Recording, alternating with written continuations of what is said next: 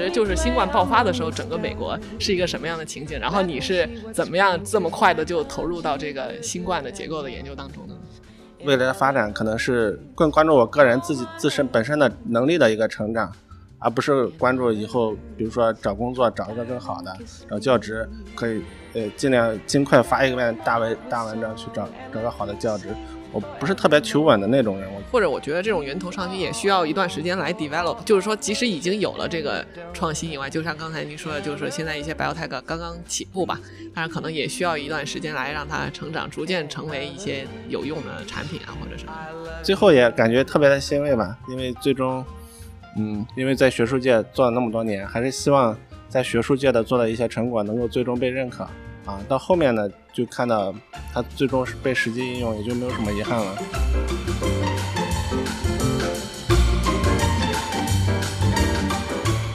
听友朋友们，大家好，欢迎大家来到 ATGC Doctors Chat，我是雅贤。新冠大流行期间呢，朋友们在社交媒体上一定看到过标题为“新冠疫苗背后的中国科学家”这样的视频或者文章，报道的呢就是当时在美国德州大学奥斯汀分校从事博士后研究的王年爽博士。王年爽博士当时在冠状病毒 S 蛋白方面的研究成果被 Moderna、呃辉瑞 Biotech 还有强生等多家公司应用到新冠疫苗的设计当中，大大加快了疫苗研发的步伐。应该说，他也为全球疫情的控制立下了汗马功劳。那年爽博士也是清华大学王新全老师实验室的博士，所以上周呢，正好受邀在学校里做了一个与新冠疫苗研发和职业发展相关的报告，我也恰巧在场。整场报告呢都特别精彩，所以报告以后我就联系了年爽师兄，在他回美国之前，争取到了一点点时间来跟我们录个播客。一方面呢是希望更多的人知道他励志的科研故事，更重要的呢是因为呃年爽师兄现在在全球 Top Fifty 的 Big Pharma 再生源工作，所以呢希望他能跟我们分享一下他在工业界工作的体会。呃，那除了年爽师兄呢，我还请到了我的师弟，清华大学生命科学院的博士生王浩。啊，我们先请王博士还有王浩跟大家打个招呼吧。好的，听众朋友们，大家好，呃，非常高兴参加啊雅贤主持的这个节目，之前也听过几期，感觉非常的精彩啊，然后也非常希望跟大家分享一下我之前的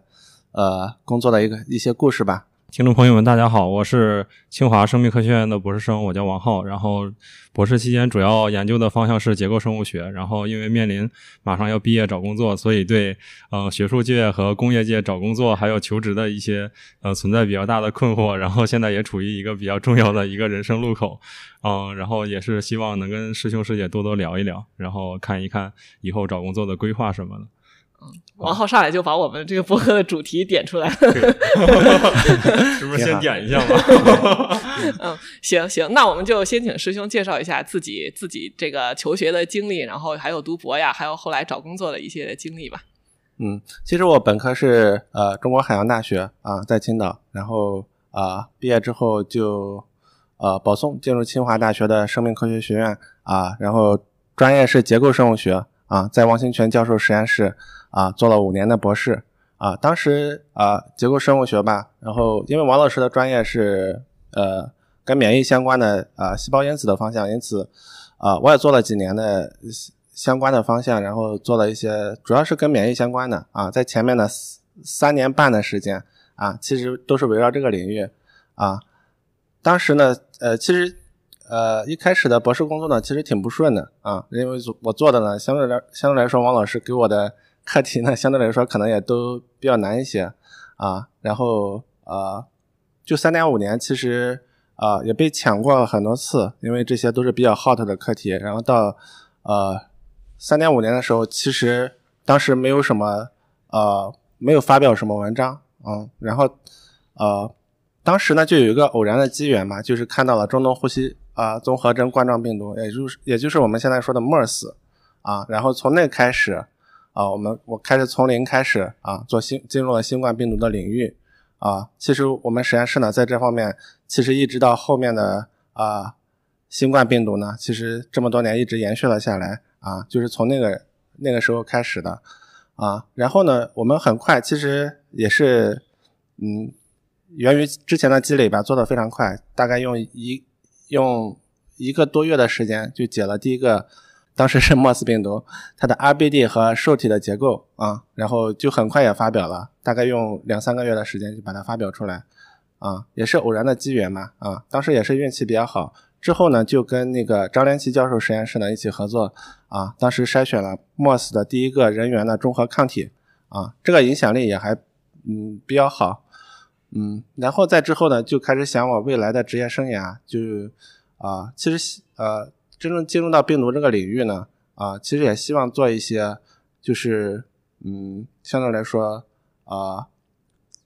有实际应用价值的一些工作啊，包括呃，又希望与与我本身的那个呃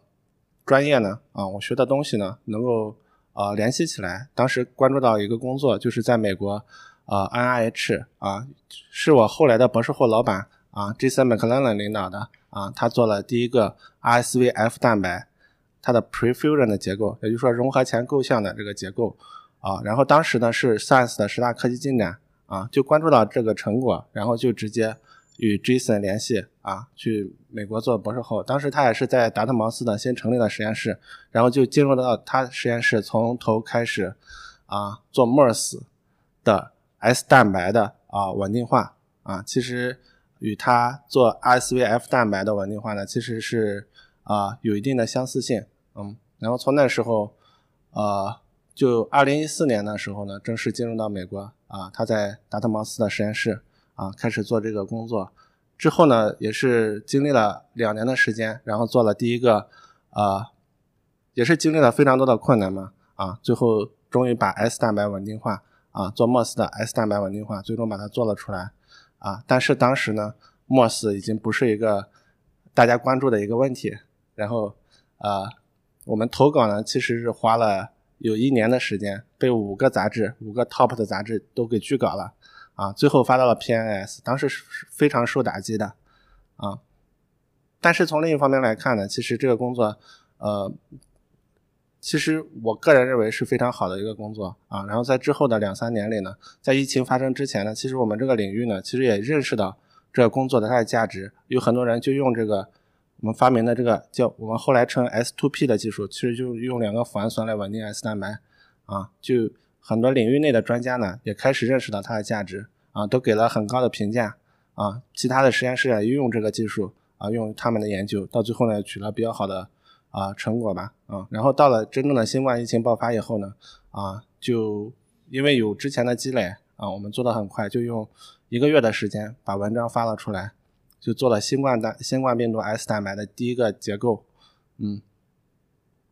然后呢，就慢慢的就是，呃，很多企业呢，包括辉瑞、啊，莫德纳，还有其他的各种的疫苗公司呢，都开始尝试这个技术，也最终用到了他们最终的疫苗产品当中，嗯。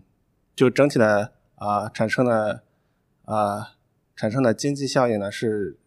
是超乎我想象的，是我一开始也没有料到的，也没有想象想象到它最终会产生这样的价值。嗯，那师兄刚才也说，其实你一开始就是你是从博士后半程开始研究 MERS，一直到博士后也是研究 MERS，但是其实 MERS 就是当时这个呃这中东呼吸道病毒，其实一个也不是一个特别大家特别关注，相对有点冷门的研究领域吧。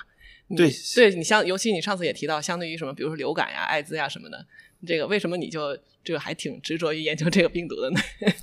其实我感觉这是一个非常好的一个问题，就是呃冠状病毒，因为我们都有经历过 SARS 病毒啊，我们知道它会，它如果是真正的流行开的话，会产生非常大的破坏力啊，包括盖茨基金会他们也预言未来的话啊，最可能产生的最大的问题，有可能未来。啊，消灭人，呃，就是未来产生导致最多死亡的，最有可能的是一场 pandemic，而不是其他，不是一场战争什么的啊。这产生的对人类产生的破坏力，可能还是啊最大的，比较值得关注的啊。其实我关注它的另一方面呢，其实也是因为啊，就传染病这一方面呢，相对来说，你做出来的成果呢，转化成应用转化，相对来说比较容易啊。因为你做出到最后做出来一个抗体，它有可能直接作为一个药啊来治疗这种病，或者说你做疫苗的话，直接拿病毒的一个成分拿出来做抗原啊，做疫苗的话相对来说也比较容易啊，就比较 straightforward，了而不像癌症其他的啊，相对来说就难度比较大啊，也是有这这方面的一些考虑啊，因为我本身希望我在学术界做出来的这些成果呢，能够实实际应用到啊能治病的药啊或者能做预防的疫苗当中，嗯，这是我的一个想法。嗯，所以你就是想要应用的这个投，就是把那个研究成果投入应用的想法，其实一直都有的。其实也一直都有，对。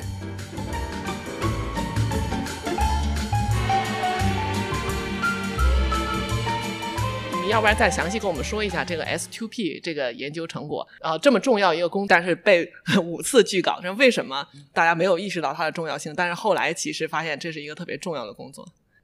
S2P 其实非常简单。啊，你单单单纯看它的话，可能感觉它是一个非常复杂的技术。但是 Two P 它的意思就是两个脯氨酸啊，其实用两个脯氨酸来稳定融合前构象的 S 蛋白结构啊。其实这其这这也与我的那个专业相关嘛，因为我做结构的啊，相对来说对结构相对来说比较关注啊。我们就关注融合前 S 蛋白，它就说它在入侵细胞之前，它的 S 蛋白到底是呃。一个什么样的形状，在融在进入细胞的时候，它会发生什么样的变化啊？那么我们就观观察到了，它融合前到融合后呢，它有一个从压缩的弹簧啊，压缩的弹簧弹开的一个过程，可以简单的这么理解。那么压缩的弹簧，我们防止它弹开有什么方法呢？就是把中间压缩起来以后，中间的一部分把它换成一个 U 型管，那它就不弹开了，嗯，它就一直处于折叠的状态。那么这个 U 型管呢，就有可能。啊，在生物学上是如何实现呢？就有可能用脯氨酸，因为我们知道，因为我们做结构呢，知道，哎，脯氨酸其实有一个特特别的性质，就是它非常不倾向于出现在螺旋当中。啊，我们防止这样螺旋的形成，就在它中间加脯氨酸就可以了。啊，这是它稳定它构象的一个啊一个途径嘛。对，其其实脯氨酸它就是呃，平常看文章的他会说描述脯氨酸会造成一个 kink。对吧？它其实会有两个 kink，这样的话就是呃，我记得您当时讲座的时候，它有有点像一个臂力杆，对吧？相当于是如果臂力杆，如果你在中间加两个折叠的话，它就就应该说两个 kink 的话，它就不容易形成那种直的直的构象。然后这个结果呢，其实是相当于增加了一个是它这个融合前的稳定性，还有蛋白的表达量，其实也能增加。这个都有，嗯，主要还是增加它的稳定性。增加它的稳定性以后，这样的它蛋白变化变化的那个可能性就少了，因为蛋白变化。变化到融合后以后，它会啊暴露出许多疏水的氨基酸，会导致蛋白的啊聚集变性。那么你减少的这个过程，也就导致融合前它的那个啊产生的量啊就不断积累，就不断增加，就表达量提升了。那为什么这么这么重要的工作一直被拒稿呢？或者说当时被拒稿的时候，您是什么样的心情？其实我个人感觉，一方面是 Mors 当时关注点啊，大家关注点都不在 Mors 上，因为它。啊，报道的病例也越来越少，基本上不是大家关注的一个重点，这是一方面。另一方面呢，我觉得有可能大家，大家认为它太神奇，可能不太相信这个事情，啊，这这也是另一点。然后大家一看，你这样就改变两个氨基酸，就造成这样大的效果，他可能对这个结果有一些质疑，或者说原理上就是太简单了，可能是就是。听起来好像太简单，但是大家都没有想到这个东西会有那么大的用用途。对，尽管我们在写文章的时候呢，把这一点强调了很多，但到最后大家评价的时候呢，这并没有把它作为一个重点来来强调，只是说大家质疑的就是我们做的这个结构本身，嗯，啊，因为不是第一个 S 蛋白的结构啊。另一方面，我们我们加了一个抗体，他也说这也不是一个广谱性的抗体。啊，然后从这些其他的方面来质疑，而没有说它从具体的实用化的角度来说，到底对这个呃冠状病毒疫苗啊会有什么样的实用价值啊？没有从这个角度来考虑啊。尽管我我们在里边其实强调了很多这一方面啊，其实大家还是从各各个其他的方面来质疑，嗯，这就导致一个反正到最后啊 也没取得一个很好的结果啊。那你那当时特别失望吗？对，当时特别特别失望，因为我觉得这可能是影响这个领域的一个啊一篇文章，嗯，到最后其实也是到直到现在，它它引用数还是可以的，其实相对来说，啊，到后来慢慢的，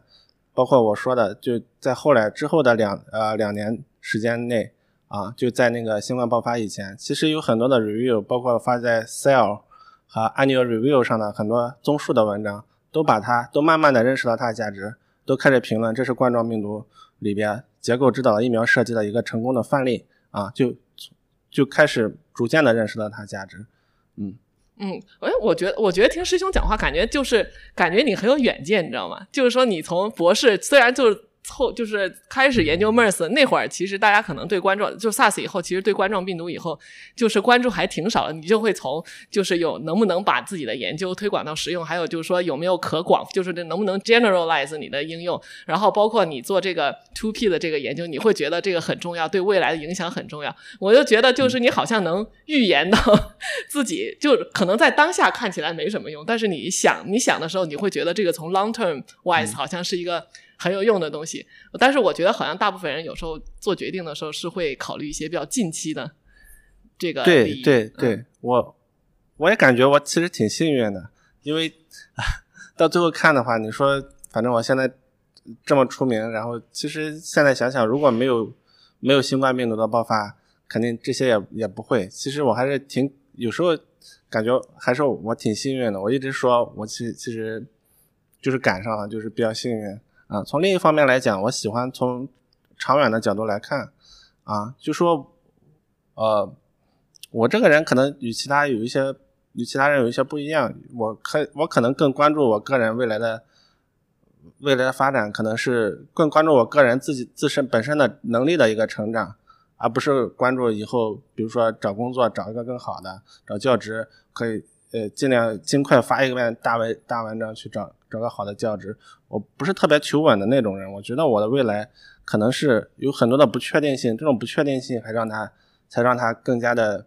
有意思一点。嗯嗯，就说包括我当时找博士后，找博士后其实其实我是有可能进入一些美包括美国院士啊之类的这样的那种大的 lab 里边啊。但另一方面，从我个人的成长角度来讲，我可能。更关注我未来能学到什么东西，未来能有没有可能开辟一个领域，这样子啊，从我个人的成长的一个角度来看，嗯嗯，当时你说你你是这个呃 Jason 实验室第一个博后。然后我当时我就想，我说我就说这个博士期间做做了这么出色的工作，而且我觉得清华的博士毕业生通常会要想去呃非常 top 的实验室，就是至少是 very well established 那种实验室。对我当时觉得你选择了一个刚刚成立的实验室，我觉得还挺惊讶的。对，其实是挺有风险的，我个人感觉。嗯。但我自己我自己进去以后，其实我我挺 enjoy 这个过程，因为我进去以后我是第一个博士后，就有一种和和导师一起开。一起创业的那种感觉，我觉得这这个从这个角度来讲，可能你学到的东西呢可能会不一样，但是可能对我的帮助来说可能会更大一些。与其进入一个那种，就是说技术方法都已经非常成熟，然后包括之前的师兄师姐啊，包括已经 settle 了很多方法在那在那里边直接用就行，或者说比较 easy 去呃完成你的那个。呃，项目的这样的实验室呢，我更愿意，嗯，发挥我的能力，然后开创属于自己的一个呃一个开创一些新的研究方法啊，真正呃对我个人的成长呢可能会更有好处，个人感觉是这样子的。嗯，所以你有想过说，如果进大牛实验室，可能更容易发 CNS 这样的事儿吗？对，那肯定的，那肯定的，包括包括我们发最后呃投了很多呃。Top 的期刊之所以没被接受，我我我我个人觉得可能与我老板刚刚踏入这一行，刚刚开始一个实验室，这肯定有关系的。嗯，如果我老板就说已经功成名就的那种人，他肯定也会相对容易的，嗯，我们工作可能相对容易的被接收吧。对，当时就感觉 确实非常非常的不甘啊，因为。那篇文章确实，我觉得是写的特别好的一篇文章，啊，如果说把把它放到，如果那篇文章是发在二零二零年左右，如果是新冠做到那样的程度的话，我觉得即使把它分成两篇或者三篇，也都可以发到 CNS 上面，它包含了非常大的工作量在里边，也都非常有价值，嗯。嗯，不过它最后还是转换成了这个。几十亿剂的应该算是不都不止的疫苗，然后这个 benefit 了这个整个疫情的控制，我觉得还是非常值得的。虽然就是说可能学术价值没有得到充分认可，但是实用价值还是这个已经体会体现在了这个疫情的控制上。对，最后也感觉特别的欣慰吧，因为最终，嗯，因为在学术界做了那么多年，还是希望在学术界的做的一些成果能够最终被认可啊。到后面呢，就看到它最终是被实际应用，也就没有什么遗憾了。嗯嗯嗯。对，那当时就是新冠爆发的时候，整个美国是一个什么样的情景？然后你是怎么样这么快的就投入到这个新冠的结构的研究当中的呢？其实新冠，呃，其实我一直因为我我有微博，也关注国内的一一些讨论嘛，关于这个新冠病毒啊，包括在元旦前后那时候爆发的时候啊，然后嗯，就就在思考这个问题，未来会是怎么样子的？因为冠状，因为新发新发病毒的爆发呢，在过去几年呢一直都有啊，包括呃呃最早的我们可以说那个 SARS 啊，到后面禽流感。啊，还有那个 Ebola，，还有包括 Zika 啊，到后面几年，其实慢慢每年都有，差不多每隔一两年就会出现一个新发新发的病毒啊。出现这个新冠病毒刚爆发的时候，我觉得它可能也就是跟以前一样啊，就不会产生什么大的问题，因为当时获取的信息也也也比较少嘛，因为觉得这种真正爆发成 pandemic，它是满足非常非常多的条件，它才可以。啊，这还是比较难的。当时就平常心看待，觉得它可能是一个新发新发的病毒，但当时也不知道是什么病毒。但后来慢慢的信息越来越多，啊，开始知道它它是冠状病毒。当时有感觉啊，我们应该立马投入这个领域啊，因为我我们在这方面其实有很多的积累，嗯，然后呃，当时 NIH 也开始比较关注啊，跟我们一直有合作啊。拿到序列以后呢，就我们就呃。立即开始做，拿到序列以后，美国那会儿已经爆发了嘛？因为美国我记得好像是大概二春节以后，那会儿还没有，那会儿还没有。但是你们投入研究的时候，其实在美国就是是美中国已经发生，中国已经发生风平浪静。然后其实美国还是风平浪静，一直到中国包括武汉封城的时候，啊，嗯，美国还是一直风平浪静，但是慢慢的就预感到危机会爆发，因为当时美国其实对这个事情没有特别关关心。包括 FDA 啊，它的 CDC 做的那最早的检测试剂盒其实失败的，然后就造成了很多问题。到美国真正爆发的时候，已经不可收拾了啊！其实有很多的政治因素在里边，包括 Trump 当时，我当时看了也非常气愤，因为到后面美国其实其实就开始把锅甩给中国啊，然后把它称 China Virus 啊，这个非常愤慨。然后包括他有很多政治操作在里面，包括关闭中国大使馆。啊，包括包括，因为我当时在 Texas 啊，在 Texas，然后当时就那个，嗯，美国就说，呃，关闭大使馆的理由呢，他就说中国窃取美国的疫苗技术，啊，当时我就感觉非常气愤，因为这是完全没有没有的事儿啊，嗯，然后呃，其实还是挺恐怖的，因为呃，包括我们学校也会发一些邮件啊，就说 FBI 开始调查啊，在美华人。啊，尤其是专门从事疫苗技术的，因为我是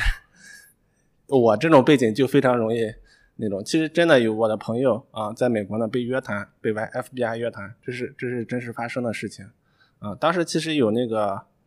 呃在美的华人教授吧，就专门给我打电话说你赶紧找一个律师，觉得这种事情如果呃发生真是调查的话，可能会有些说不清楚。对，就是还蛮敏感的，我觉得。包括我不知道现在是不是好一点，但是那会儿确实疫情加上政治因素，我觉得就是中美关系就是很紧张。现在也也也一直延续到现在，其实也是一样的。嗯，因为当时美国是有那个一个叫中国行动计划，嗯啊，China Initiative，其实这个就专门针对呃，他说是亚裔，其实就针对华人做一些调查，尤其是跟中国大陆保持联系的。啊，一些华人科学家，这些在美国我们也都有听说。啊，其实当当时呢，呃，Bloomberg 就是彭博社，他们其实也当时采访我啊，关于这个问题也写了一篇文章。因为我我是作为那个做疫苗的，我就把我在疫情期间经历到的美国调查中国，呃，说呃盗窃疫苗事这个事件啊，我跟他说了一下。就是在美华人，其实他们是想把我作为一个正面典型，就是说。我是在美国真正对美国、对全世界做出一一定贡献的科学家，啊，即使我这样的人在美国也是，呃，也是生活在一种高压之下嘛，嗯，是是做这样的一个报道，嗯，当然我就我就把一些真实的想法就呃传达给他们。其实彭博社的报道其实还是比较公正、比较公正的，嗯，也是希望美国政府呢能改变这种啊打压华人的这种政策，嗯。嗯，对，其实我觉得当时好像几个呃比较有名的高校，你像哈佛、MIT，好像也是说要想要中立，就是说要保护这种科学家，但是最后也还是 扛不住这个这个美国政府他们他们这他们他们这种压力。其实美国的高校呢，它呃，它处理方法呢还是不一样的，有一些可能呢就会呃更加 follow NIH 的这样一种调查，就是说呃就还是延续它不公正的那种调查。和处理啊，而有一些呢会会更多的支持科学家啊，像 MIT 做的做的相对来说还比较好，嗯嗯，那你有点受到一点影响吗？就是还还还好是吧？我还好，我还好，因为我确信我没有做违反那个科研准则和那个美国那些要求的那些呃，比如说盗窃什么专利啊之类的那种事情，我觉得我没有做。嗯，我觉得我肯定没有什么问题。嗯嗯，其实包括华那华人教授跟我说找律师，我觉得没必要。嗯，其实我他他如果真真的调查我，其实我也不怕。嗯，我觉得有时候是叫欲加之罪，何患无辞。不见，我觉得很多被调查的教授也不见得他们真的有很大的问题，但是如果他真的盯上你了，你就很难逃脱了。对这种问题，其实。就是还还是把科学问题政治化嘛。嗯。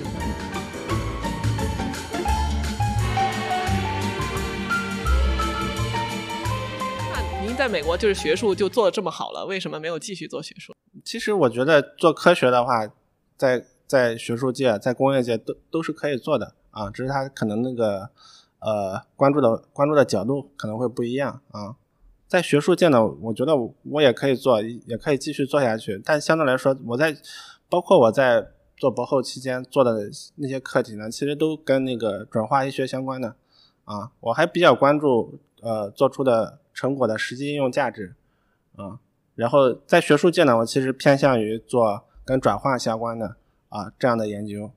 哦。然后其实还是更多的希望呃。希望它有一定的在在真正的工业界能有一些应用价值，能能够真正被应用来造福人类，啊，到后面呢就想呢，呃，为为什么不进工业界，真正研究一下工业界到底需要什么样的技术，嗯，然后在工业界，其实进入到工业界呢，也是也是希望做一些那种真正的呃原创性的研发，啊，就真正能推动整个工业技术的进步，啊，能推动。啊，包括建立一些平台、平台技术、原创的那种呃实用的技术啊，这是我我的一个想法啊，就是说能够把学术界和工业界把它的研发呢真正联系起来啊，看如何能更好的推动这样一个成果的转化和未来啊工业技术的进步，这是我的一些想法。嗯，所以后来呃就选择进入工业界。你没有想过回国找教职吗？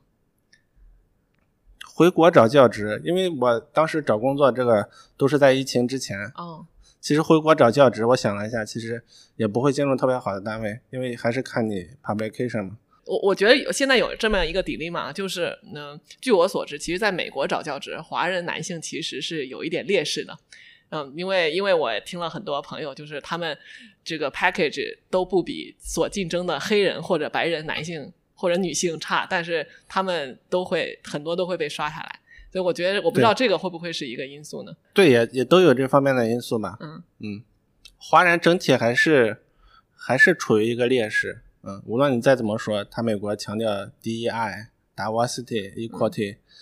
呃，还有还有那个 inclusive，但其实还是有各种各样的隐性的问题。嗯，就对华人来华人的进一步的成长呢，可能不利。嗯，而回国呢，又就是对文章强调的有点过分，就是其实，而且而且我据我所知，就是说，嗯，尤其是做的比较细分的领域啊，嗯，在国内有些时候懂行的会，嗯，相对比较少。对，很多时候其实就是不认可你的价值，即使你想你想报效祖国，想做在中国做一些事情，但是你没有那个平台，然后也不被重视，那样还是确实是一个问题。包括我当时找工作呢，也当时。呃，当时其实有国内的公司在美国开发，呃，开办开办那个呃研发中心，其实也也面试过那样的公司，其中一个我去面试，然后，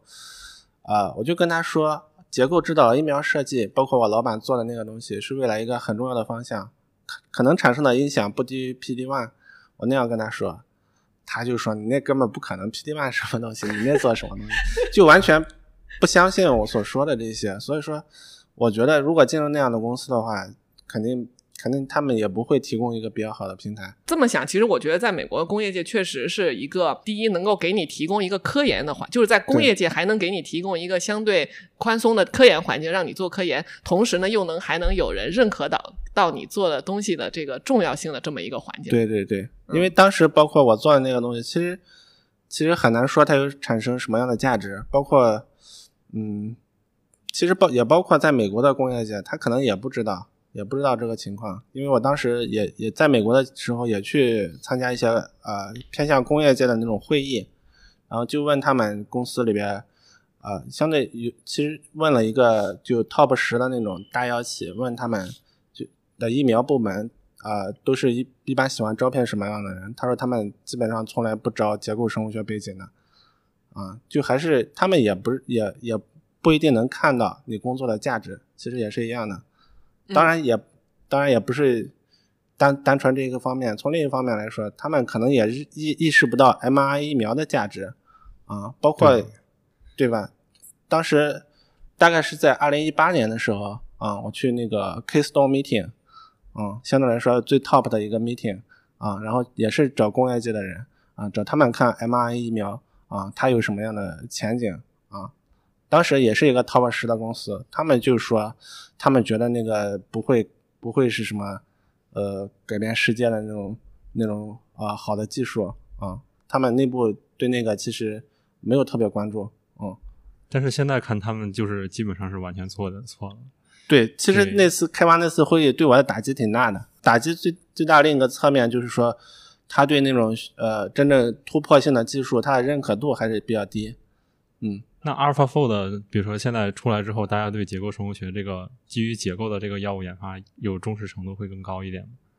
工业界还是还是对这种这种技术还是有一定的关注度哦，但它到底关注到什么程度还是很难说。对，我觉得就是可能需要大家需要一个点，然后给给他对需要一个真真的突破性的对啊突破性的点，它真能看到，那他他才会大力的投入。嗯。确实是，之前莫达纳不是资金链都快断了吗？如果不是莫达纳在疫情之前，其实其实是还是一个小的，可以说它一直都还是 startup，对，然后到疫情爆发以后才真正火起来的。嗯，其实我也想聊聊，就是您说的这种 top ten 的这种大药企和像再生元这种 biotech 的药企，其实您说那种大药企的话，可能他们更不愿意投资。那种高风险的，他们其实可能更多是那种 license in，或者说是买入那些这种您说的这种就是原创性的研发，可能更多在 startup，可能是 biotech 可能会更多一些吧。对对对对对，像那种真正的 top ten 大药企，其实它大部分其实都是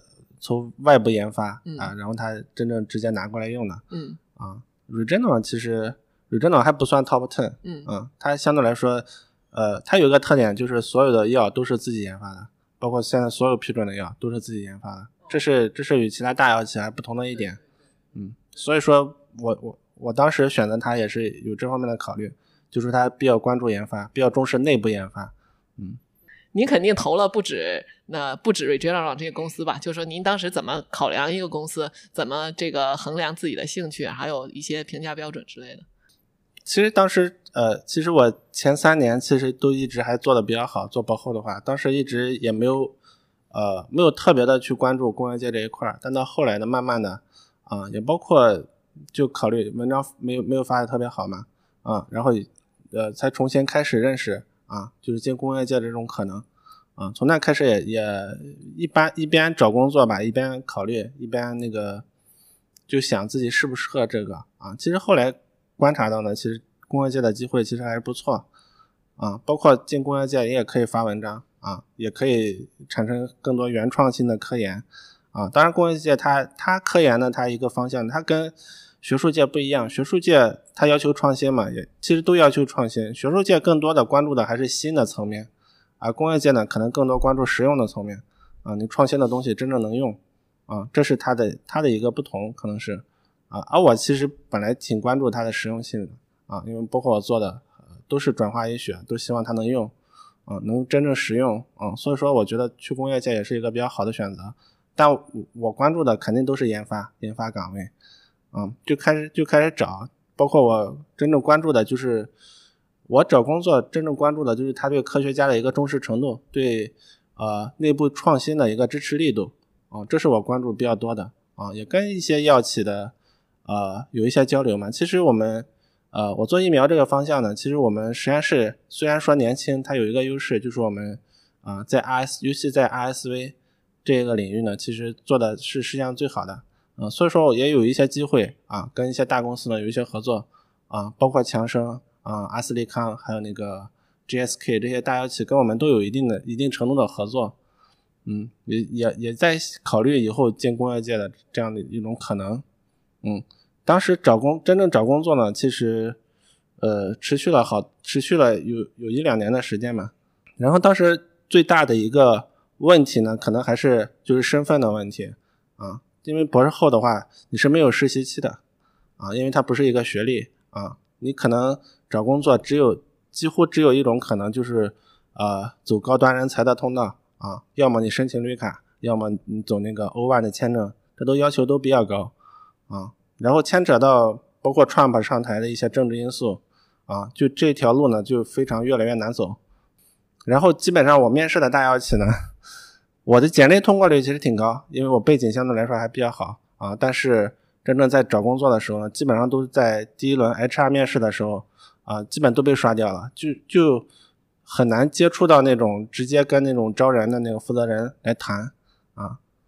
这这其实其实很不理解的一个过程啊。包括很多 top 十的大药企，我其实都都经过经过他们的 HR 面试，就非常出人意料的就被就被刷掉了，因为。主要的，我想主要的还是一个啊，你身份的问题啊，他不愿意给你提供一些包括欧安签证之类，因为他要耽误很多时间啊。也找过一些小小的药企，小的药企相对就比较容易啊，基本上我能我进入到面试的，基本都能拿到 offer 啊。当然也会思考到底要不要去那一种啊。当然最后是真的就还比较幸运，然后呃整体来说相对比较宽松嘛。啊，我当我跟 HR 面试，基本上没没问什么问题，他就说那个，呃，我们的 hiring manager 啊，想跟你聊，啊，就这一点，其实也没有问我身份，没有问其他生任何问题，啊，这个让我感觉非常好，因为啊，HR 他他没有很大的权限，相对来说，在这样的公司，但他会服务特别好，啊，然后跟真正做决策的都是科学家，啊，就科学家真正决定这公司发展的一切，这是我。特别喜欢的一点，在瑞信呢的话，嗯，包括到后面他对科研的重视程度，嗯，我觉得其实，呃，一个公司的文化很重要，嗯，这是我呃比较认可的啊一个原因，因为很多公司的话，它可能呃包括爆出来的很多呃信息呢，它可能更多的关注公司的那个嗯是否盈利，在商业层面的成功，啊，而有一些公司呢，它是真正关注让科学家发挥它的价值，啊。真正造福人类的那种，嗯，我还我还对这一块还是比较关注。那其实我之前大概查了一下，就是说像呃 Regeneron 或者像 Genotech 这样的公司，还是跟那种就是像辉瑞或者默沙东那种大药企，其实那种传统的大药企还是不太一样的。其实准确说应该叫就是 Regeneron 或者叫 Genotech，应该叫这种 biotechnology。发嘛，对吧？他们其实呃，那种传统的药企呢，可能是从呃比较原始的那种呃化学的小分子药起家的，大部分都是在十九世纪末的时候。然后呢，你像金诺泰或者这 General 大，其实是在十呃一九七呃七十年代八十年代成立的公司，都是用那种最先进的生物科技技术，比如说那种基因重组呀、单克隆抗体技术呀什么的，用真的是那种颠覆性的生物技术来创造这种特别有价值的药品。所以他们其实对科研的重视程度是。要远远大于呃传统的大药企的，对对对对对，嗯，在真正的 bio pharma 呢，就就刚才说的这种真正重视 biotech 呢，其实他把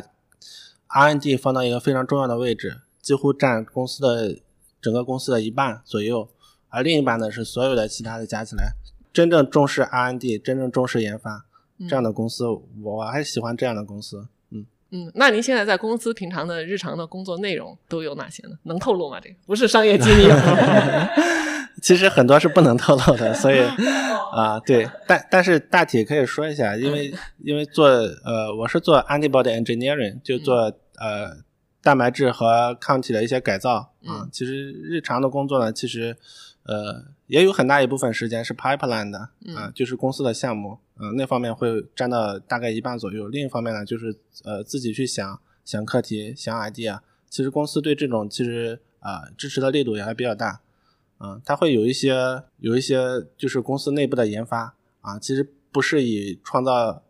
直接创造药物为目的的啊，就是一个技术的积累啊，这方面是会有的。那就是在公司的绩效吧。就是一般作作为科学家来怎么考核呢？是啊、发发文章，因为我知道其实像这种呃，就是 bio pharma 其实是鼓励发文章的。是你们是发文章呢，还是说要用什么产品呢？还是说有一些 benchmark 来衡量嗯，这个？其其实都有，其实都有发文章，然后专利，还有其他的，你到底呃多大程度上推动了要那个 pipeline 的那种课题啊、往前推进，这些都有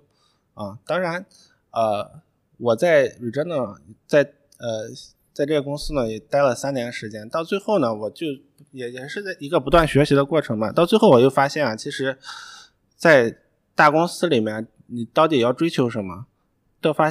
到到最后发现了，其实真正追求的是充分利用这个公司的资源，整合啊、整合资源，然后来服务你自己的课题啊，然后真正呃增加自己的呃技能。另一方面就是最重要的，其实一个叫我我们可可以说它叫一个 leadership，就充分整合公司的资源，包括人力资源，你周围的那个你所有能用的其他的一些呃资源啊，然后能呃推动真正的呃课题的往前进展这样一个能力。嗯，我觉得这是呃在大公司，包括你在大公司不断往上成长啊，这样最重要的一个方呃一个侧重点。嗯，能不能具体一点举举个例子呢？怎么样整合资源？比如说一个什么样的课题？因为大在大公司，他每做每一个项目，他肯定也会有负责人嗯啊，你会呃作为这个项目的负责人，那你怎么推动你这个课题？因为从一个八点到最后做到真正成药啊，它会有很长的一段路啊。那么在它这个整个过程当中呢，会有不同的节点啊。那你怎么利用公司的资源？怎么说你联系哪一个部门，哪一个部门啊，真正把这条路做通？嗯，这是需要你的 leadership，你的自己的 thinking 在里边。这跟平常的那种 bench work 就相遥的能力不一样了。对，其实其实 bench 它它在公司的它最重要的一点呢，是你不要为那些小的问题去花费太多精力啊，而包括我们包括买呃做课题的时候，其实能花钱让外边做的时候，你就花钱就可以了，只要不涉及知识产权都是可以的啊。就但是你他他关注你真正推动这个课题往前进展这个进度啊，到最后呃到最后成药它的可能性啊，关让你关注更多的这些问这些科学层面的问题，而不是最小的那些技术啊，什么花多少时间，你雇几个人去做一个单独的小东西啊，那些其实其实其实是次要的。你有没有了解过，就是国内的一些就是药企跟国外的药企比较会有什么什么差距？我感觉国内药企的话，可能它那个就是同质化太多了，同质化太多。啊 PD One 是吗？对啊，包括 PD One，包括双抗的很多靶点，其实其实都是同质化很多，然后就是没有没有注重自真正属于自己的技术到底是什么，没有做出差异化来啊。那是不是就是还意思就是说创新性稍微差一点？对创新性还是还是差一些啊。大家关注的都是怎么把这个药快速的把它推出来，并让并且让它成功，而可能在技术积累这个层面上呢，还是少一些。当然也也与中国那个刚开刚刚起步啊这一点相关，因为中国本身的生物医药产业的发展其实没有多少年，嗯，当然慢慢的会会有一批优胜劣汰的，那经经历过那样一个过程。啊，慢慢的会有一批啊真正的小公司啊，真正呃有特色的一些公司，慢慢的会成长起来，这一点我还是比较确信。就是你像嗯清华、北大这些老师都会把自己的科研成果，就是可能会有成立一个小的 biotech 公司，只是说现在还呃基本基本上这些公司现在还没有成药的。在慢慢成长，都在慢慢成长。我觉得未来会有的，嗯，会慢慢的做起来。其实 Regeneron 也是经历了几十年，然后前面前期也一直是说的遭遭遇了非常非常多的挫折，其实最后能成长起来也也挺幸运的，到最后。哦，当时我看了一下，Regeneron 从成立到第一个药有二十年，就是等了二十年时间。不过他们当中就一直就是把这个平台打造的特别好，然后等到后期的时候，他们其实就是可以依靠自己的平台，不管是合作啊还是自研啊什么的，就可以把这个产品就是相当于就是这个整个管线就可以循环起来了。对，慢慢的、慢慢的，中国肯定也在不断发展、不断成长，有很多小的药企，未来十年、二十年啊，慢慢的成长起来，肯定肯定会有类似的公司。嗯，或者有可能做得更好。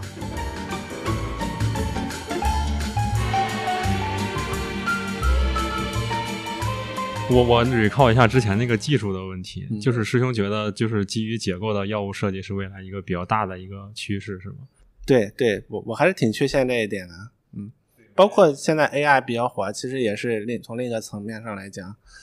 它只是通过另一个方法，通过计算机计算的手段。嗯，来辅助药物设计，从结构层面上做药物设计，其实呃，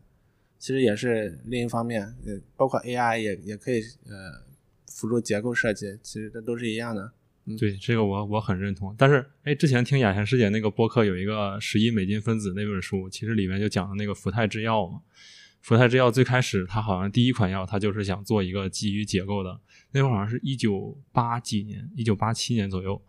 然后其实那会儿基于结构的这个药物设计理念是已经有了，然后后来就是相当于一些技术的发展，包括一些计算的，像薛定谔这种公司出来，然后包括一些结构的展示的这种可视化的软件出来，让大家能够看到这个结构长啥样。然后后来就是慢慢的基于这种结构，包括现在 AI 的这种技术的迭代，然后慢慢可能就是这个其实有一个技术路线还是挺清楚的。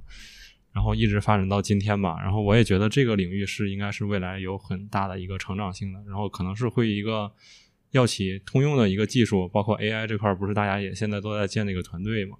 对，现在现在国内对关这这部分关注很高，比较多，我觉得很大程度上有点过火了。对，但是最近肯定是有泡沫的，而且就有很多公司其 实做的都是一样的东西，就也是很同质化的，就在那儿卷。对，可能可能还需要一段时间积累吧。对 AI 可能目前来说，在制药上到底有多大作用？其实还是还是比较早期的一个过程。我个人感觉，嗯，距离真正成熟呢，还还有一段比较长的时间。其实是整个。嗯，生物制药这个链路太长了，就算是在临床前这个阶段，可能有一些呃手段能够加速它的研发，但实际上你后面的这些，不管从验证呀，然后动物实验啊、人体实验、临床实验这一链路，你还是得走完的。对，无论什么方法，你到最后还是要经历验证。当然，AI 做出来可能失败的失失败的比例比较高，我觉着。对，很高很高。目前来看，就是我之前在看那个蛋白质设计那个领域，就是 David Baker 他们做的那些东西，就从头设计蛋白质。他们其实很多文章里，就是最后还是依赖于定向进化。就他设计完之后，需要一个建立一个很大的一个库，然后去筛。对对。然后我听过一个很有意思的一个理论，就是他们把它比喻成一个，就是高维空间的探索过程。就是我有一个我看不见的高维空间，里面有很多蛋白质。然后我自然自然进化这个几亿年是把一些蛋有用的蛋白质筛出来了，嗯，然后我现在 AI 也是在筛这个蛋白质，然后我定向进化其实也是在筛这个蛋白质，嗯，某种程度上来讲就是可能殊途同归，但是可能对它殊途同归，然后一一种方法是利用多样化，你自己产生这种多样性，然后从里边筛选；另一方面呢，你通过通过你那个呃结构预测，包括 AI 其他一些方法啊，这样真正。有理性的那种去去去做，啊，这两种方法最终还是要经过验证，嗯，对。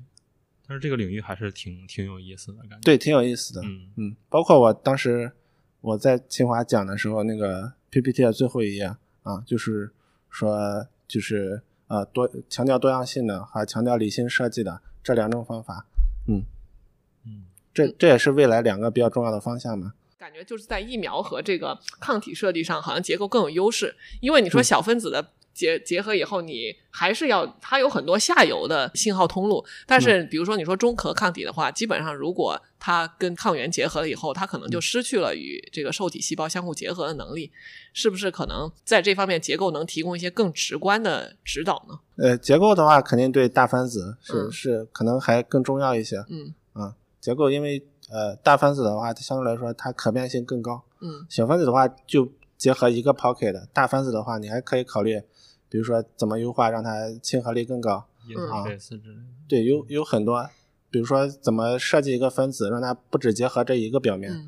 嗯啊，包括现在做的双抗啊、多抗这这一类的啊，其实结构结构的应用会是越来越多。嗯所以说，当前的话，其实结构生物学一个比较好的出路就是 antibody engineering 或者 protein engineering 这一层面。嗯嗯，这这方面工业界需求还是比较大的。嗯嗯，那看来也相当于是，如果想做找博士后的话，其实这也是一个 我就可以找了。对 对对，对对 对对，包括包括啊之前的话，小分子的话，如果呃，因为是小分子为主嘛，你结构生物学要进工业界的话，机会就比较少。嗯嗯，但当当前的话，就是抗体啊、包括蛋白药物啊，它不断的发展，其实啊、对结构生物学这一块要求，呃，需求还是越来越多，越来越多，就是越来越大啊，嗯。更容易进工业界。其实我其实还有比较想问的，回看就整个疫情啊，有一个什么样的体会？各个方面。各个方面其实很多，其实很多。我当时在美国的时候，反正也经历了非常多吧，包括我们疫情刚刚一开始的时候，在美国，然后美国整体风平浪静，然后呃也有很多感触吧，但是到后面就就越来呃就很仿佛一下子变天了，在美国，因为非常突然啊。但在那之前呢，其实已已经有很多苗头，包括其他国家，包括意大利、西班牙，那时候已经爆发了，然后但是美国呢还是没有采取一个呃很好的手段啊，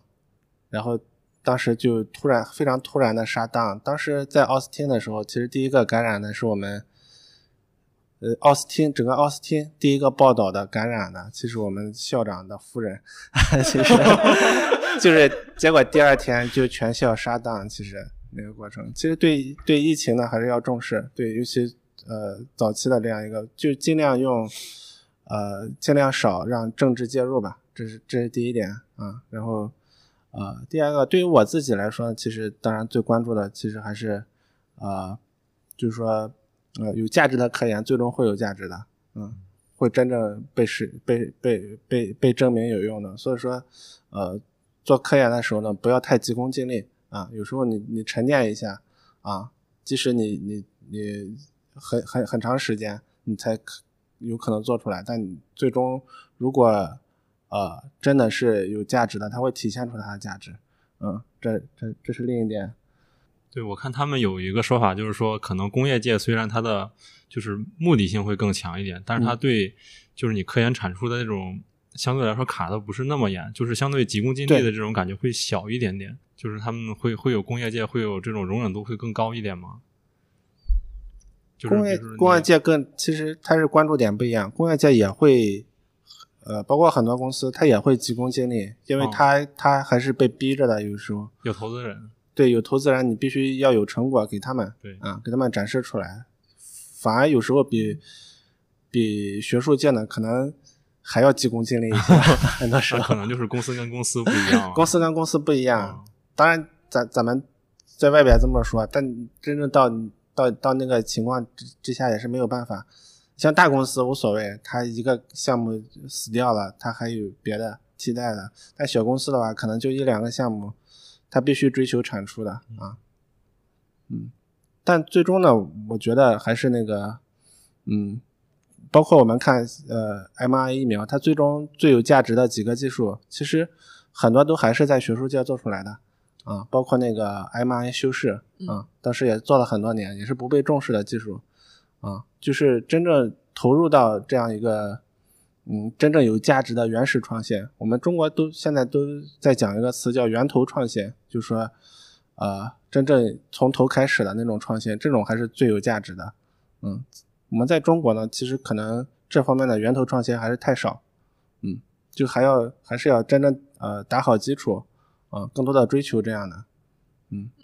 或者我觉得这种源头创新也需要一段时间来 develop，就是说，即使已经有了这个创新以外，就像刚才您说的，就是现在一些 biotech 刚刚起步吧，当然可能也需要一段时间来让它成长，逐渐成为一些有用的产品啊或者什么的。对，就是在你追求那个呃做药、追求那个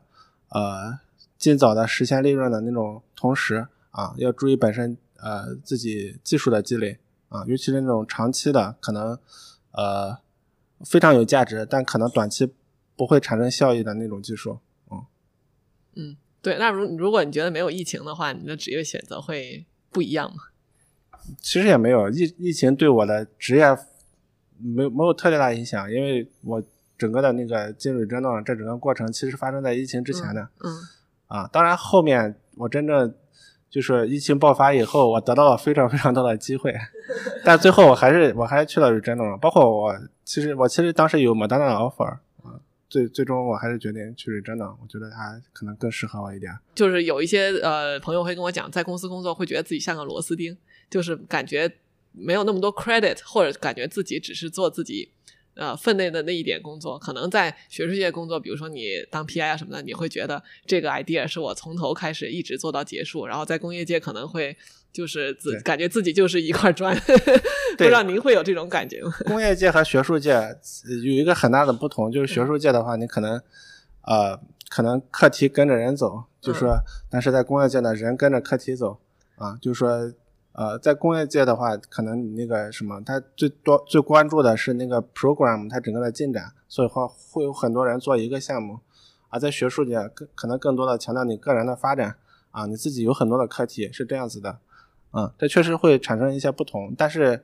呃，其实，在工业界呢，你呃，就像我刚才说的，你真正追求的可能还是你自己的 leadership 嗯这个能力，你充分利用公司的资源来发展你自己，这这样这样是你更应该追求的一个，嗯，这是我经过三年总结下来的，我觉得在工业界，呃，你真正到底应该追求什么？嗯啊，因为工工业界的话，你相对来说会获得更多的资源，尤其是大公司，啊，各种的培训啊，包括你面向你职业发展的各种的培训，比如说你你你觉得你那个呃英语不好啊，在公司的话，它它也会有这种培训啊，包括你有一些 interesting group 啊，就呃几个人组织的那种小的 group，你也会得到这样的资源啊，你就还是关注你自己的个人发展啊，包括你呃还是更强调个人嘛，你自己自己到底想往哪一方面走？你想走 leadership 啊，那个可以；想走技术也可以啊。其实有不同的选择啊，就看你自己啊。就虽然说他你做的工作可能是一个螺丝钉的工作，但是你你真正能获得到发展是非常非常呃，那个平台是非常好的。嗯，对，哎，我觉得就是师兄特别有那种就叫主观能动性，不管在什么样的位置都能呃考虑到说我要用什么样，就不管我做什么样的事情，或者是利用什么样的资源，能让自己变得更强大。嗯，对对，其实我从从包括上大学开始，我自己的本身的一个想法就是把成长作为一个主题。嗯嗯，这样的话，你在未来的话，不管遇到挫折，遇到呃或者最呃遇到自己的呃表现比较好的事事情，那种事情，都把成长作为一个目的。啊、这样的话，你就不会有那种什么大起大落的那种过程。嗯，非常开心今天请到师兄还有王浩一起来聊天。那我们今天就聊到这里，然后就跟大家说声再见吧。嗯，拜拜。拜拜拜拜。拜拜。